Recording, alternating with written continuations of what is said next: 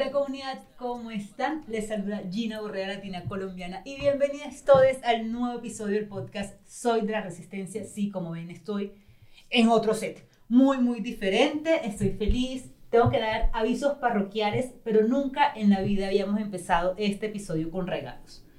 Estamos, estoy y estamos grabando en Podcast Space y este episodio es financiado por Social Lab y Fábrica de Medios, dos organizaciones que trabajan por el impacto social en América Latina. Y miren el regalo, si usted quiere crear contenido y es contenido de valor, contenido social o sostenible, si usted viene acá y dice que viene, viene y viene, sí, de parte de Dos Latinas tiene 20% de descuento. En la descripción del episodio dejo WhatsApp y redes sociales. Bienvenida Geraldine Ramírez Vallejo a este episodio. Hola Gigi, muchas gracias por la invitación. Estoy muy contenta. ¿Qué tal nuestra velita? ¿Qué tal nuestro set? Hermosísimo. Además, con este, con este episodio es el primer video podcast de esta fundación. y es mi primer podcast. Mejor dicho, estamos primeras, primeras veces. veces últimamente en esta fundación. Bienvenida, gracias por estar aquí, pero sobre todo creo que vale la pena empezar con lo siguiente. eh, mientras pienso como en el recorrido de la fundación y mientras pienso, claro, se va acercando fin de año, ¿no?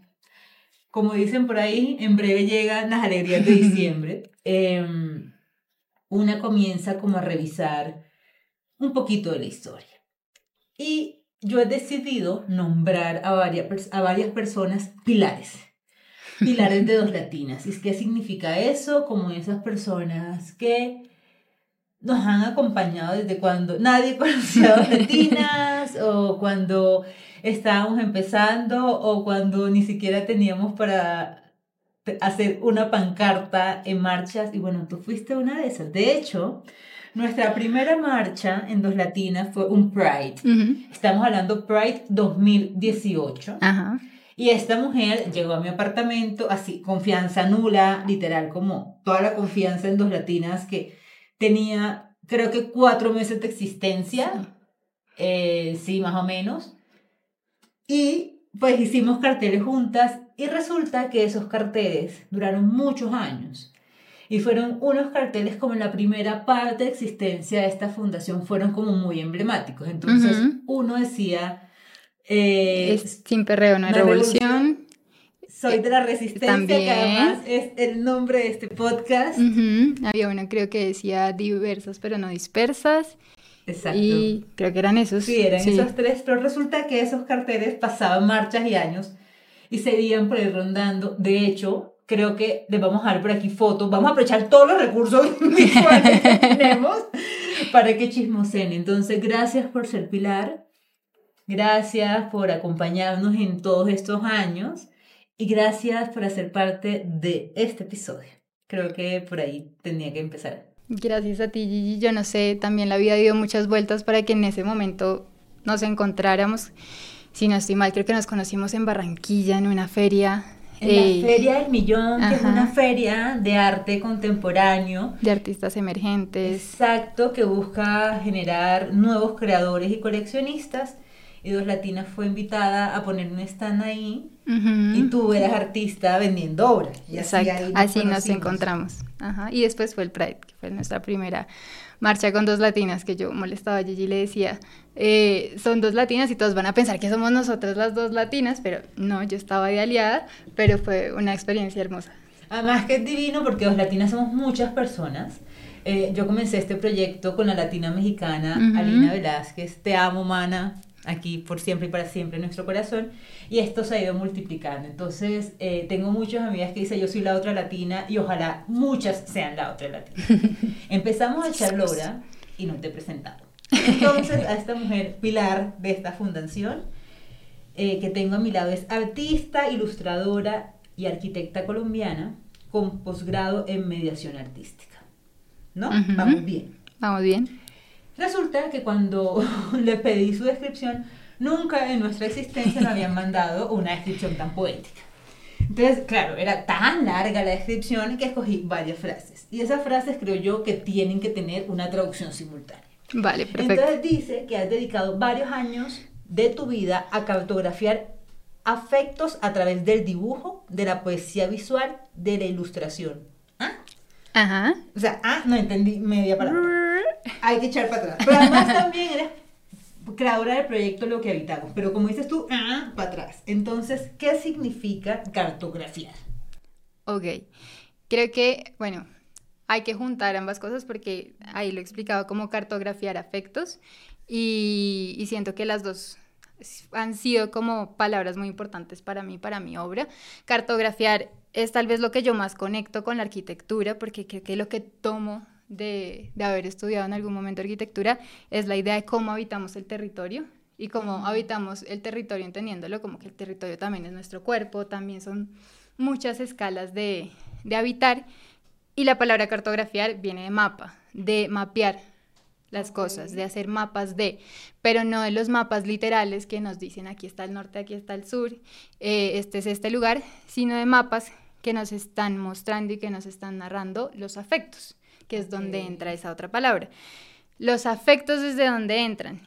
Yo siempre he sido una persona muy sensible, o sea, sí, cursi sensible, y las emociones me han atravesado como en, en todos los momentos de la vida y mucho... Eh, como en, en mi obra y en, en, mi, pues en mi vida personal. Y los afectos yo los abordo desde un lugar que ah, yo lo descubrí pues estando también en, en, España cuando estudié mediación artística, que le leí a una escritora que se llama Marina Garcés, algo como que ella hacía una crítica en la politización del arte y decía como a veces hablamos mucho de las cosas que nos interesan, ¿sí? como a mí me interesa tal cosa, tal otra y por eso investigo pero ella dice que la palabra, a la palabra interés le falta mucho como ese involucramiento del cuerpo mismo y de la experiencia misma. Entonces se habla desde los afectos como ese lugar de enunciación donde primero ponemos el cuerpo y nos dejamos como atravesar por un montón de vivencias y reconocemos que em, cuáles son esas cosas que más allá de interesarnos en verdad nos atraviesan. Y ella dice que dejarse afectar es, eh, pues estoy parafraseando, pero es algo así como aprender a escuchar dejándonos como transformar y también acogiendo a los demás.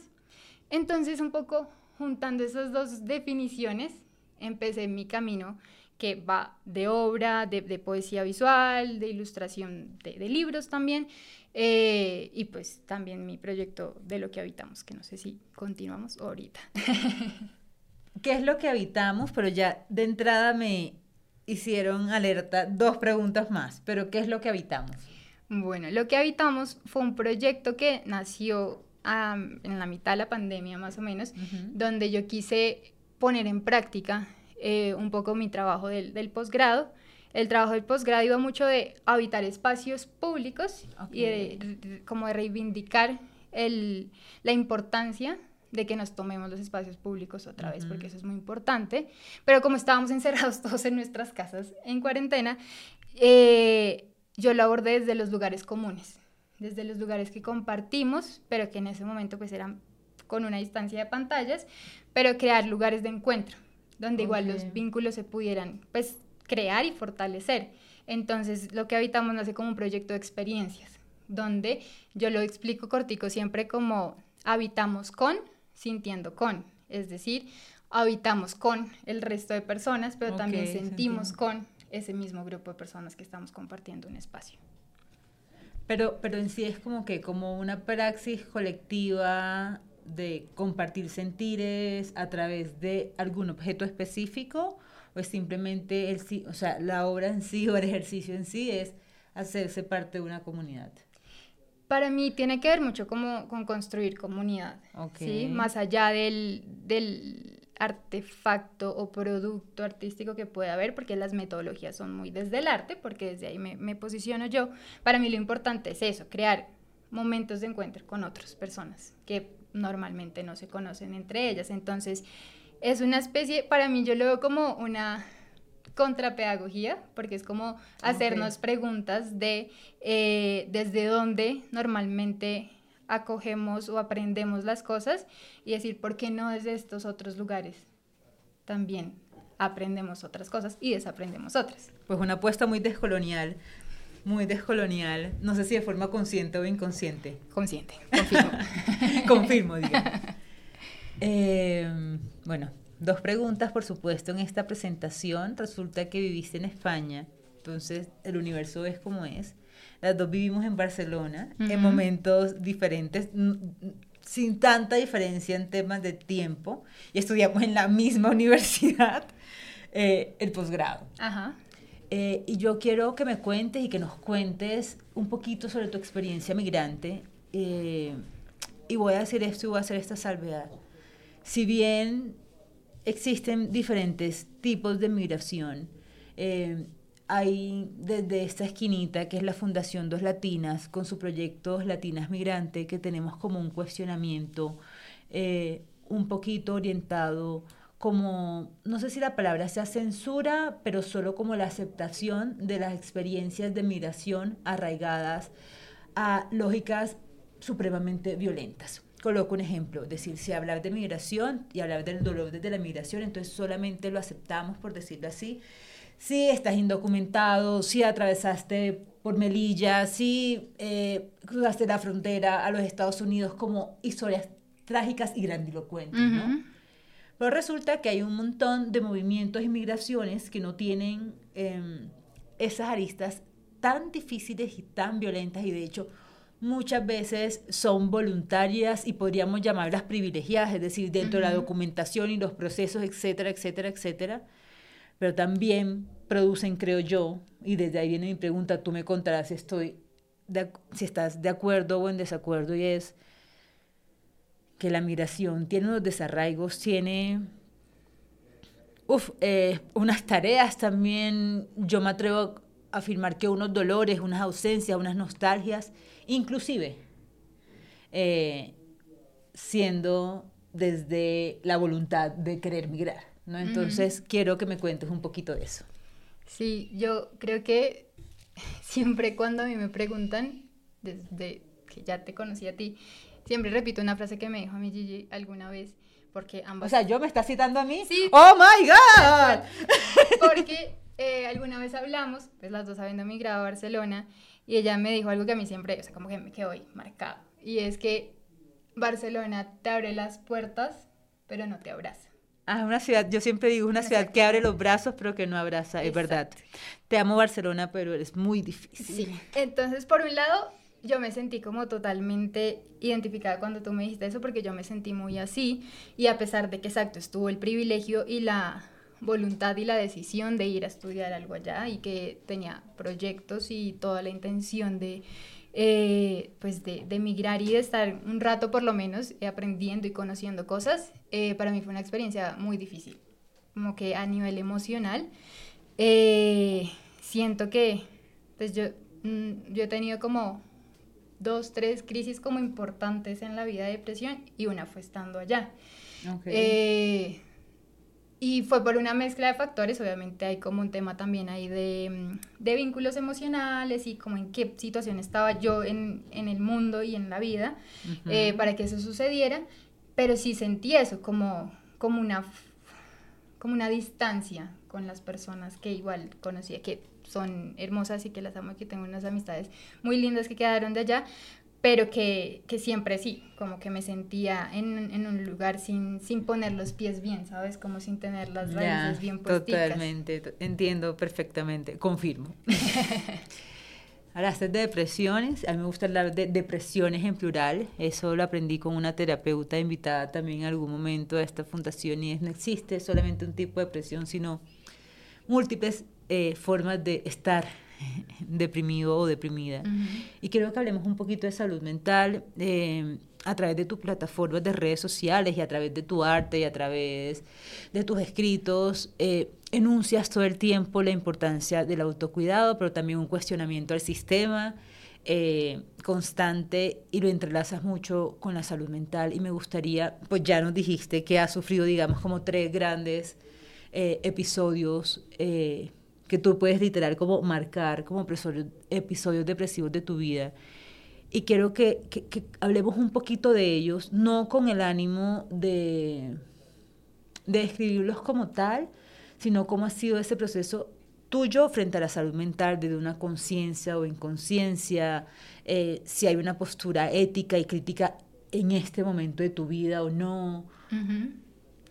Yo siento que a grandes rasgos, como que lo que ha pasado entre una primera crisis, por así decirlo, y, las más recientes, eh, es que estoy menos sola.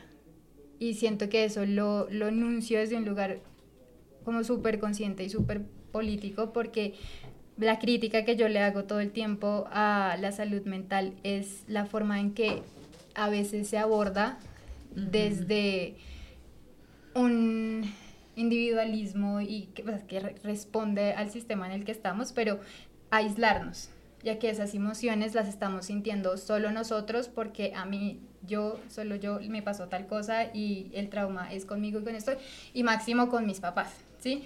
Y yo, por eso, pues también mucho tiempo fui muy reacia como a, a ir a terapia, como, o, o a cuidar mucho con quién iba yo a terapia, porque me negaba como a que, se, a que no se reconocieran esas otras escalas de relaciones, porque yo siento que en las afectaciones en la salud mental tienen todo que ver como con los sistemas de los que somos partes y no solamente es como la emoción que yo sentí y entonces porque pasé en este momento en mi vida tal cosa, eh, ya me siento así y estoy aislada en una burbuja, sino que tiene todo que ver lo que está pasando más afuera.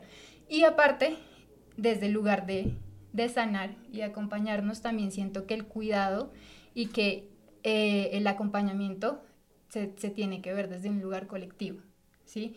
Evidentemente, sí, he ido a terapia y como que es un encuentro uno a uno, pero yo siento que en este tipo de espacios también los que propongo en lo que habitamos está la apuesta de que acompañándonos es, se, nos sanamos de alguna manera, ¿sí? Puede que no sea desde el lugar de de la herramienta que nos da el profesional de la salud mental, pero sí podemos de pronto no, o sea, atender red flags que pueden llegar más temprano y decir, ok, acá está pasando algo porque me estoy acompañando. O sea, yo siento que la clave es no aislarnos.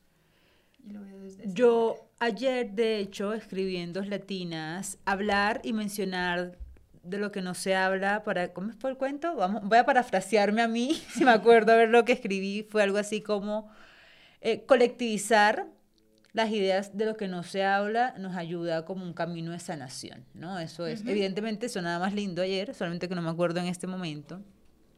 Y yo creo que una de las grandes enfermedades en sí no es la salud, las condiciones de salud mental, sino el tabú y el silencio.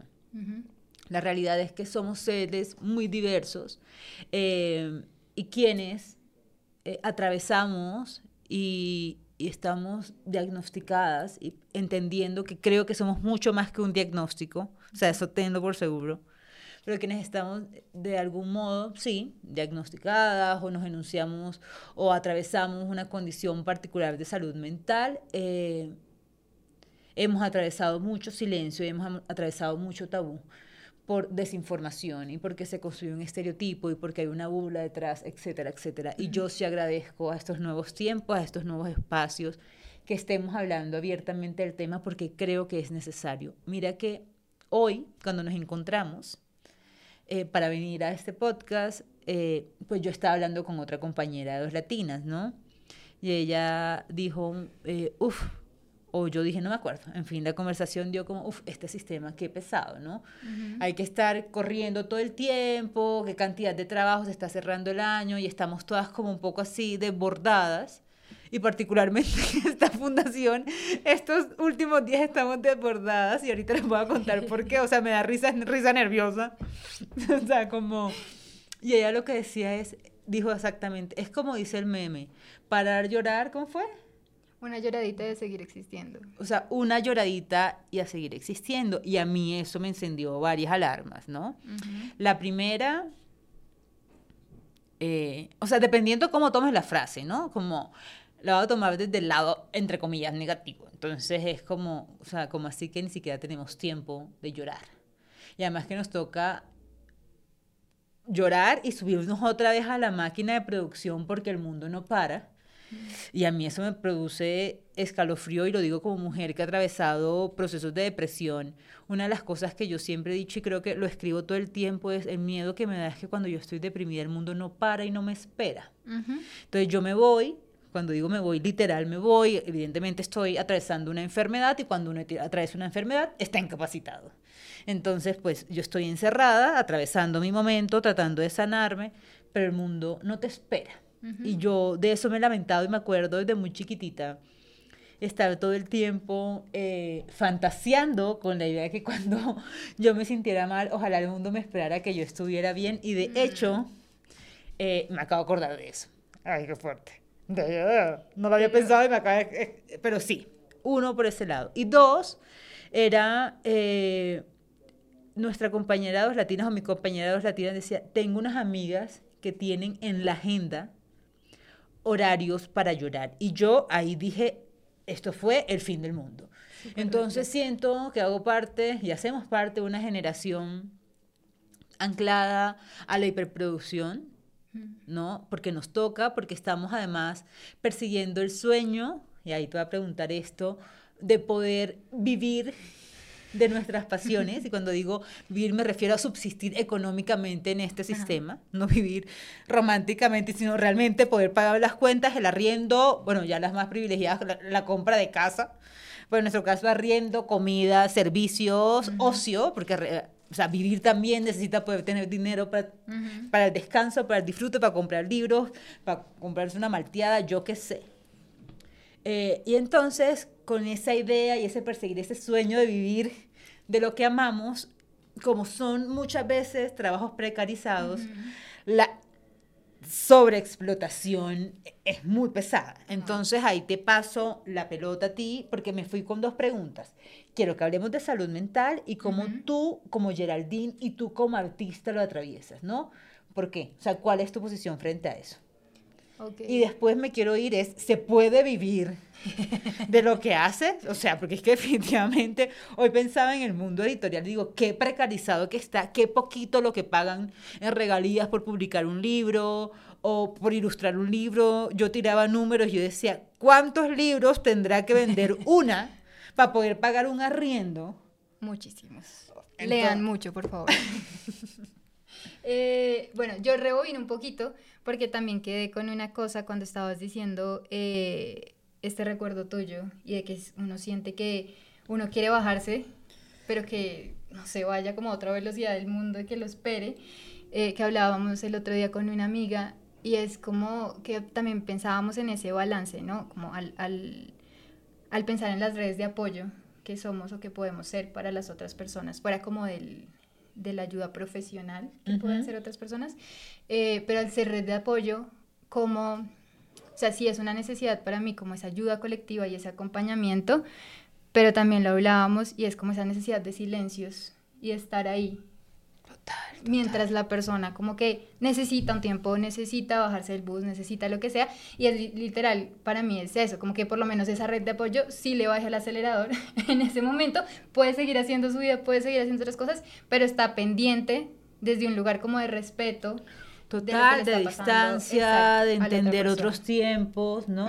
Porque además yo digo y es, no hay nada más horrible, y lo digo por experiencia reciente, de esas amistades, evidentemente entiendo que vienen de un buen lugar. Yo es que en este momento tolerancia cero al respecto.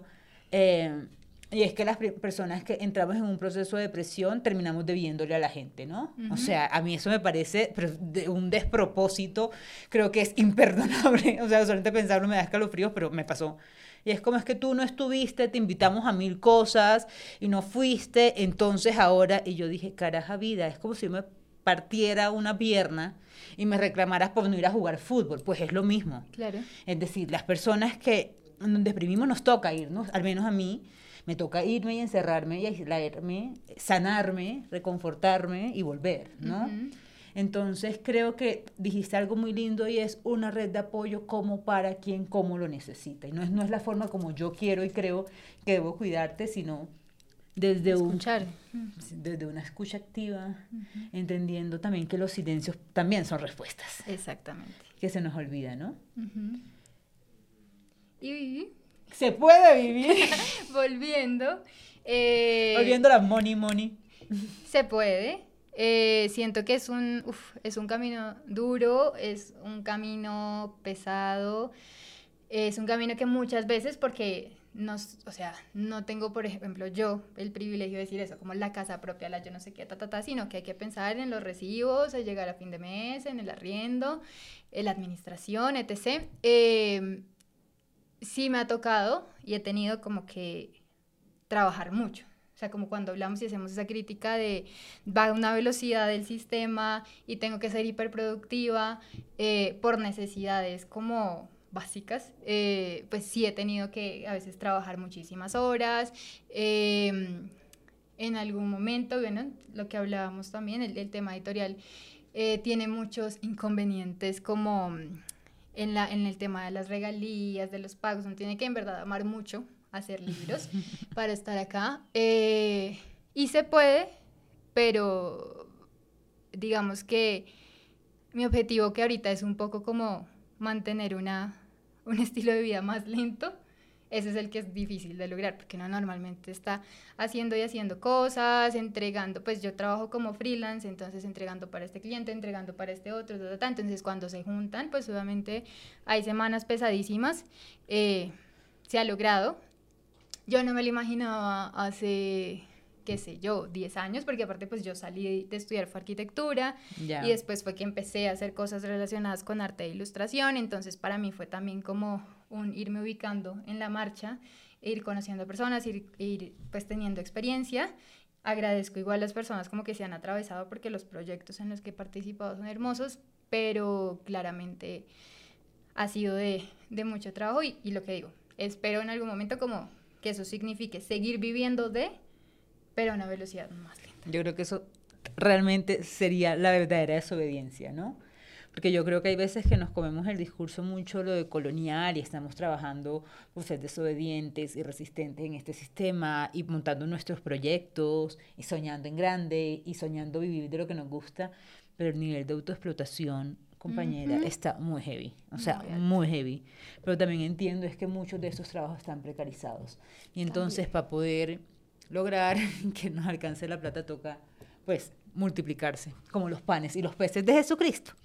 Hablaste del tema editorial, eh, tu primer libro que ilustraste fue con una chica que queremos mucho, Camies Guerra, te queremos, te abrazamos, eh, que es este libro quiero, quiero que, que se llama Insomnios, que además, si no estoy mal, no sé por qué edición va, como por la décima. Sí, novena décima va. Imagínense ustedes, o eh, sea, sueño editorial. Para los que no lo están viendo, les vamos a dejar las imágenes tranquilas para que lo vean. Es, es, es, es un, un, libro de, de, poesía, pero quiero que me cuentes cómo fue el proceso, bueno, uno, de que te invitaran a, a ilustrar tu primer libro y de ahí se abre, digamos, todo un canal de posibilidades de ilustrar varios libros y hay un libro además bellísimo, también infantil, eh, de una seño que queremos mucho, que es la seño Belia. Ahorita también hacemos cuña de eso. Entonces cuéntanos de Insomnios. Eh, bueno, Insomnios fue el primer libro, como dices, que ilustré. Eh, lo escribió Camies Guerra y esta, la, edición que tenemos acá es la edición de Cardumen, que fue la primera edición, que la editó Aleja Algorta.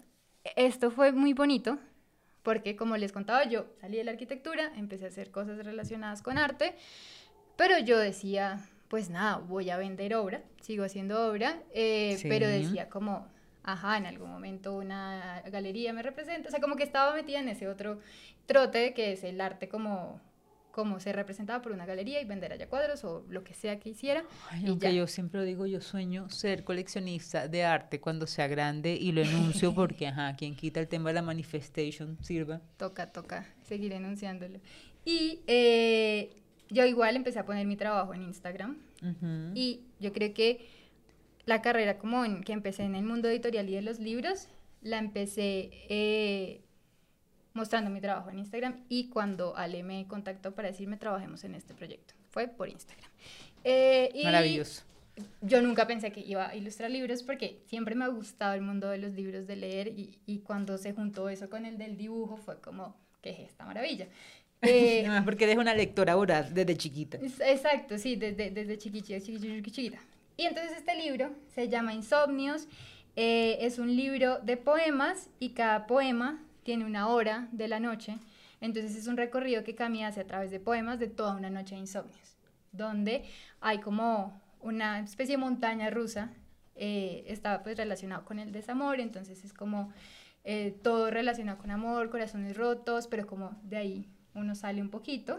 Eh, a nivel de construcción, es, es, hermoso porque para los que están viendo, la esquinita está así porque lo pensamos como un libro para leer antes de dormir y que uno lo pueda meter debajo de la almohada. Y por otro lado, como cuando uno dobla las esquinitas de las páginas, cuando uno le gusta algo que dice algún, alguna página de un libro, que todas estuvieran dobladitas, haciendo ese, ese guiño. Es un objeto como libro hermoso. Y voy a, ese fue el primero. Ajá.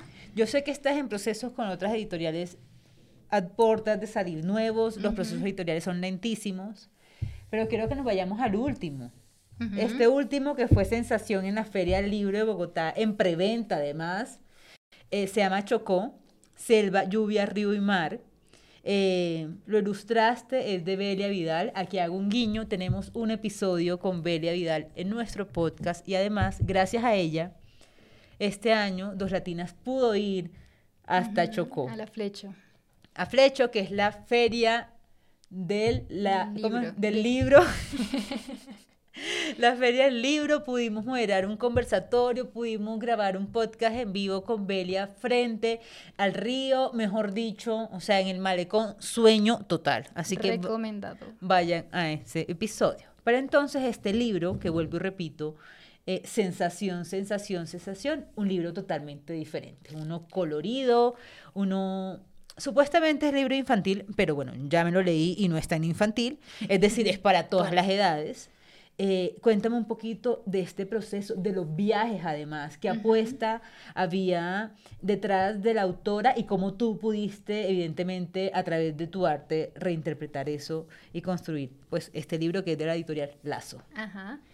Bueno, pues el libro de Chocó es una experiencia, ha sido una experiencia muy bella. Eh, para mí fue un honor eh, ilustrar las palabras de, de la señora Bell.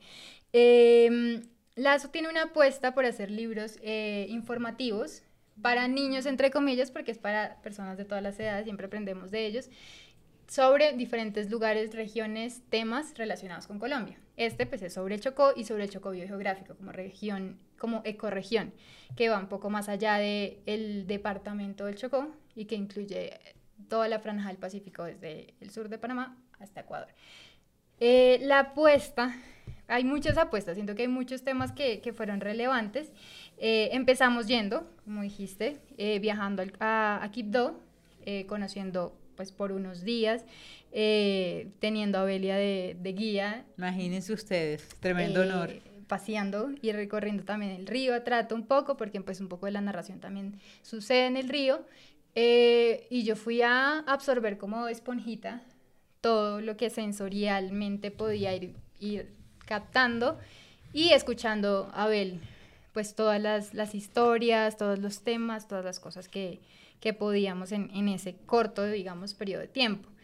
Eh, y se volvió una narración que eh, tiene como dos capas. Una que es el diario de viaje de una niña que se llama Emilia, eh, donde la profe les deja de tarea hacer ese diario de viaje y ella va contando todos su, sus paseos eh, de vacaciones, yendo a visitar a sus abuelos, unos en Río Sucio y otros en Bahía Solano.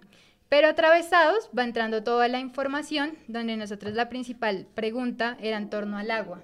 Entonces, sí. las preguntas tienen que ver eh, con el ciclo del agua, con la cultura de la gente que está frente a los ríos o al mar, eh, por qué llueve tanto en el Chocó, o sea, todas las variables posibles que determinan como que este lugar sea tan particular y tan biodiverso en el planeta. Eso como por el lado narrativo. Pero por el otro lado había un elemento súper importante, que era muy importante para Belia y para todas, y era el de la representación afro. Total.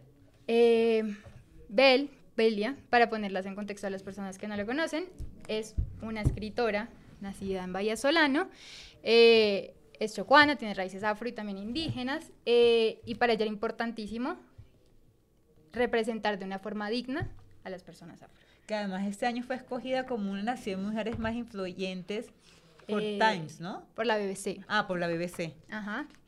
Y, eh, y entonces habían detalles como en el tono de, de, la piel, en cómo vestir a las personas, Vela hacía unas reflexiones súper profundas como eh, que normalmente uno no, no cae a analizarlas, pero normalmente a las personas del Pacífico se las dibujan sin zapatos. Siempre. Así no estén metidos en el río o al lado del río, sino en cualquier lado. Entonces son detalles a nivel de la narrativa visual eh, que fuimos tomando y que fuimos trayendo para hacer como una representación súper consciente e intentar no caer en ninguna forma de exotización, de pauperización y de racismo en general, eh, por lo menos, o sea, ni en la narrativa del texto ni en la visual. Se nos está acabando el tiempo y yo ya, ya no puedo. Ya me hicieron señas hace como un rato largo de hola, pero yo necesito. Siempre digo que una, pero al menos dos preguntas más. Veo tus redes sociales y evidentemente eres una mujer muy activa en el tema político.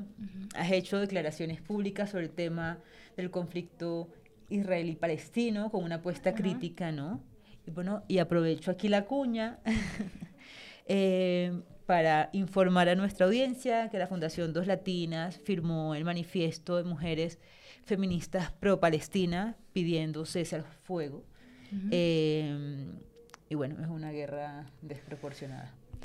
Eh, pero bueno, la pregunta detrás de esto es, ¿crees que los, las, les artistas tienen una obligación política frente a las realidades sociales eh, que ocurren, frente a las realidades políticas que ocurren, o el silencio es el camino? Bueno, que en tu caso no, evidentemente no ha sido el silencio, pero ¿crees que debería decir, es en sí el arte per se un tema político? Eh, o que debe estar mediada en la política también, ¿no? Yo siento que todo es algo político y el arte sin duda como forma de expresión de las personas, de las sociedades, de los cuerpos, es político. No creo que las personas tengan la obligación, eh, ni moral, ni política, ni de ningún tipo, como decir, voy a anunciarme o voy a anunciar mi arte desde este lugar. Siento que no, no está la obligación. Yo, Geraldine, sí lo hago como porque es una cosa como de necesidad mía que, desde hace muchos años eh, no me siento yo y no me siento bien y no me siento expresándome si no hablo de ese tipo de cosas. De hecho, eh, hoy, antes de que nos viéramos, estaba leyendo un texto y precisamente caí como en una frase del poeta palestino Mahmoud Darwish y decía algo así, perdón que parafraseé, pero mi memoria es muy mala, pero decía que la tarea de los escritores, de los artistas y de los revolucionarios eh, era, por un lado, hacer posible lo imposible y hacer visible lo invisible. Y a mí como que me llegó eso al corazón porque más allá de la enunciación como directa de decir alto al fuego, cese al fuego, no paremos eh, un genocidio, todas las cosas que están pasando, es esa forma que tiene y ese poder que tiene y esa magia que tiene el arte de, desde estas narrativas y desde la forma en que nos, nos expresamos de hacer visibles las cosas que no lo son. Y creo que un poco de ahí sale mi necesidad, como si algo, yo siento que desde mi esquina, por chiquita que sea, puedo hacer algo más visible y es algo que está relacionado con que nos importen las vidas de los demás, pues lo hago, pero tampoco siento que sea una obligación para todo el mundo. Y para cerrar, ¿cómo, cómo tú todo el tiempo te enuncias, somos seres sentipensantes, ¿no? Eh, necesitaría que por fin le expliques a la gente por qué para ti es tan importante todo el tiempo hacer como énfasis en eso, ¿no? Eh, y, qué hace Geraldine cuando hay bloqueo creativo para cerrar? Ok, bueno, Sentí Pensante, eh, yo lo leí, sé que viene de antes, de que el primero que habló de eso fue Fals Borda, pero yo lo leí con Eduardo Galeano, el escritor uruguayo, y él hablaba de que las personas sentipensantes eh, no son las personas que piensan con el corazón y hacen también con la cabeza y que no pueden ser una cosa sin la otra. Entonces, desde ahí yo me enuncio porque siento que eso también es una eh, parada muy decolonial en ese sentido y es como la razón no está separada del corazón ni de las emociones. Somos como un cuerpo integral donde pueden suceder las dos cosas y suceden las dos cosas al tiempo o, o muchas más cosas al tiempo. Entonces, Yo me enuncio desde ser un ser sentipensante porque primero, aparte astralmente, voy a meter acá la, la cuña astral, pero cuando me leyeron a mí la carta astral me dijeron, ajá, si tú funcionas como cuando estás intuyendo las cosas. Yo soy escorpio, soy muy agua, entonces cuando intuyes... siempre que comienzan a hablar de signos, yo siempre digo, no sé, no entiendo, pero para quienes entiendan me fascina. Yo sé que hay por ahí personas que, que entienden. Yo tampoco entiendo mucho, pero sí entiendo el tema del agua. Y, y era como eso, como seguir la intuición. Y para mí seguirla es no separar esas cosas como de una forma tan cuadriculada, sino permitir que uno en sus complejidades como cuerpo exista. Y en cuanto al bloqueo creativo. Que mientras, te voy a dar dos segundos para que pienses, y es que yo no sé si recuerdan, pero yo dije al inicio, esta mujer es artista, ilustradora, arquitecta, ¿no? Eh, mientras ella habla del bloqueo creativo, yo quiero mostrarles como un par de piezas de obras de ella y sobre todo también haciendo la cuña de apoyo a tu artista local. Eh, y cuéntanos, ¿qué haces cuando no te puede salir esto tan increíble de rapidez? Eh, bueno, yo creo como que hay, hay, procesos lentos y que sí, o sí son lentos y, que no debo apresurarlos. Eh, siento que debo escuchar al cuerpo cuando el cuerpo dice basta de pantallas, basta de muchas cosas y, y como lo hablábamos antes con las redes de apoyo, siento que en los procesos creativos los silencios también son muy importantes. Ahora, como somos personas que necesitamos vivir y comprar comida y pagar los servicios, yo lo que intento hacer es como, pues si no puedo eh, parar como tal porque tengo alguna entrega o porque igual necesito y pues me dedico es a dibujar para como forma de vida, eh, es cambiar esa actividad. Sí, como que si estoy muy bloqueada intentando sacar una cosa, siempre hay correos electrónicos que uno tiene que mandar, siempre hay otra cosa administrativa, siempre hay una cosa, la cambio. O si tengo la posibilidad, como en los tiempos, de parar y de respirar, respiro. Eso suena, o sea, y siento que eso aplica para muchos, muchos tipos de bloqueos. Respirar muchísimo, muchísimo y bajarle a las expectativas. Eso me pasa a mí porque yo me exijo un montón y entonces uno quiere después la hiperobra de arte.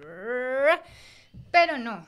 De hecho, últimamente he estado explorando y eso me ha servido un montón eh, y es dibujar letras. Pues por eso mismo empecé a hacer como, me propuse yo un reto de mí para mí que no, no necesariamente era como dibujar mil cosas, pero sí empezar a dibujar cosas sin pensar en el resultado, sin pensar en cómo iba a quedar. Y empecé a hacer retratos de autoras que son faros para mí, entonces empecé a dibujar a, eh, a Silvia Rivera Cusicanqui, a Audre Lorde, eh, a Úrsula Le Guin, bueno, a muchas autoras y encima de ellas a dibujar textos.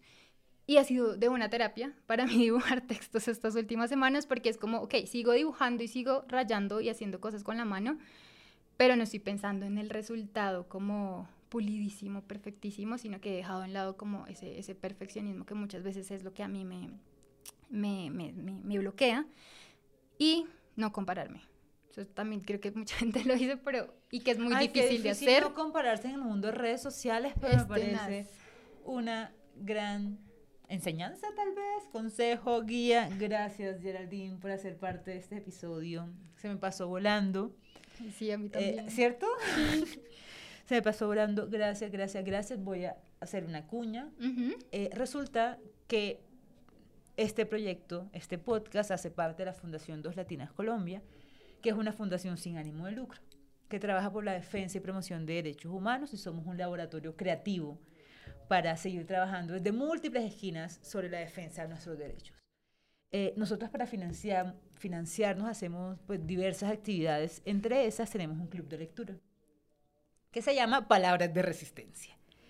Y tenemos en enero, tenaz, estamos pensando en enero ya, pero sí tenemos en enero agendado un club de lectura que tiene además como invitada a Geraldine, así que por favor si les interesa, escríbanos en arroba doslatinas.comunidad o en nuestro correo doslatinasweb arroba gmail.com. Reserven su cupo, serán seis encuentros, no cinco, seis encuentros, seis encuentros digitales, así que se pueden conectar desde cualquier parte del mundo, eh, les enviamos los libros, en fin. Y realmente les prometo, eso sí, 100% segura que será un espacio mágico, porque ya hemos tenido encuentros anteriores y realmente son muy especiales. No dejamos grabadas eh, las sesiones porque son realmente íntimas y es mucho de nuestra intimidad que sale por ahí. Bueno, comunidad, hemos llegado al fin de otro episodio y quiero agradecer profundamente a Social Lab y Fábrica de Medios por financiar este episodio. Lo grabamos en Podcast Space y vuelvo y repito, si a usted le interesa crear contenido como este eh, y su enfoque es social o sostenible, si viene por acá o si escribe o si pregunta, eh, y dice que viene de parte de Gigi Borré o de Dos Latinas, tiene 20% de descuento porque se lo financian estas dos organizaciones. Comunidad, seguimos porque este camino por nuestros derechos es imparable. Hasta la próxima. Chao, Geraldine. Chao, muchas gracias.